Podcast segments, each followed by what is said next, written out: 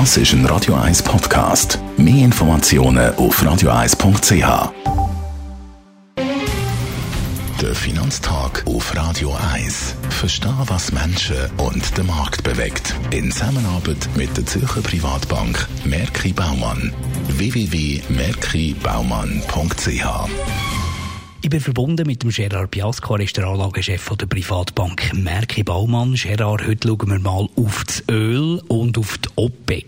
Wie hat das Öl die Corona-Krise bis jetzt überstanden? Ja, man kann sagen, Öl ist extrem volatil äh. Natürlich, Rohstoffe sind immer volatil und Öl besonders. Wo Nachfrage eingebrochen ist, vor einigen Monaten ist Öl richtig kollabiert. Dann haben wir eine Erholung gesehen. Natürlich die Hoffnung auf die Impfstoff gegen Corona hat dazu geführt, dass man auch von einer Nachfrageverbesserung ausgeht und so hat sich Öl von diesen extremen Tiefständen wieder können deutlich erholen. Welche Rolle spielt eigentlich die OPEC?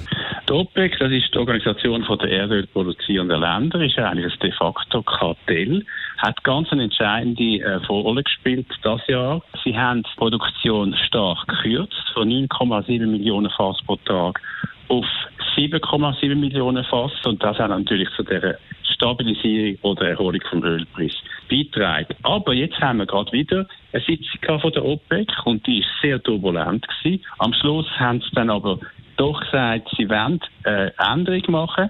Und die Änderung ist, dass die Produktionskürzung um eine halbe Million Fass pro Tag wieder zurückgenommen wird, dass sie das ein bisschen mehr produziert.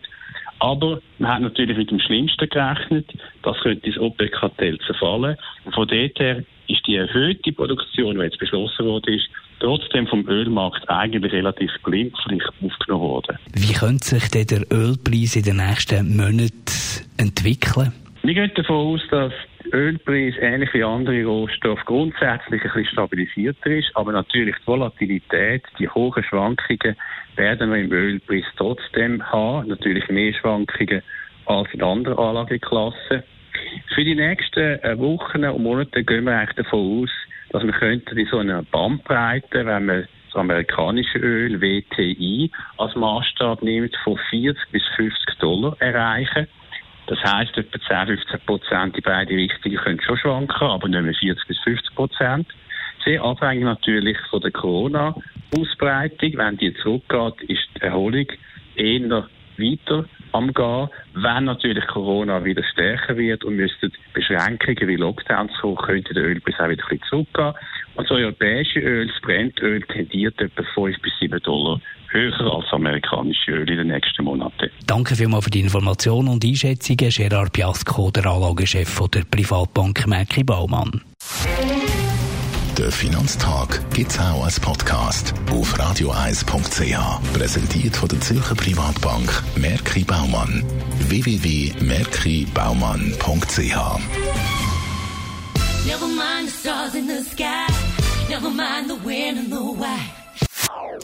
Das ist ein Radio 1 Podcast. Mehr Informationen auf radioeis.ch.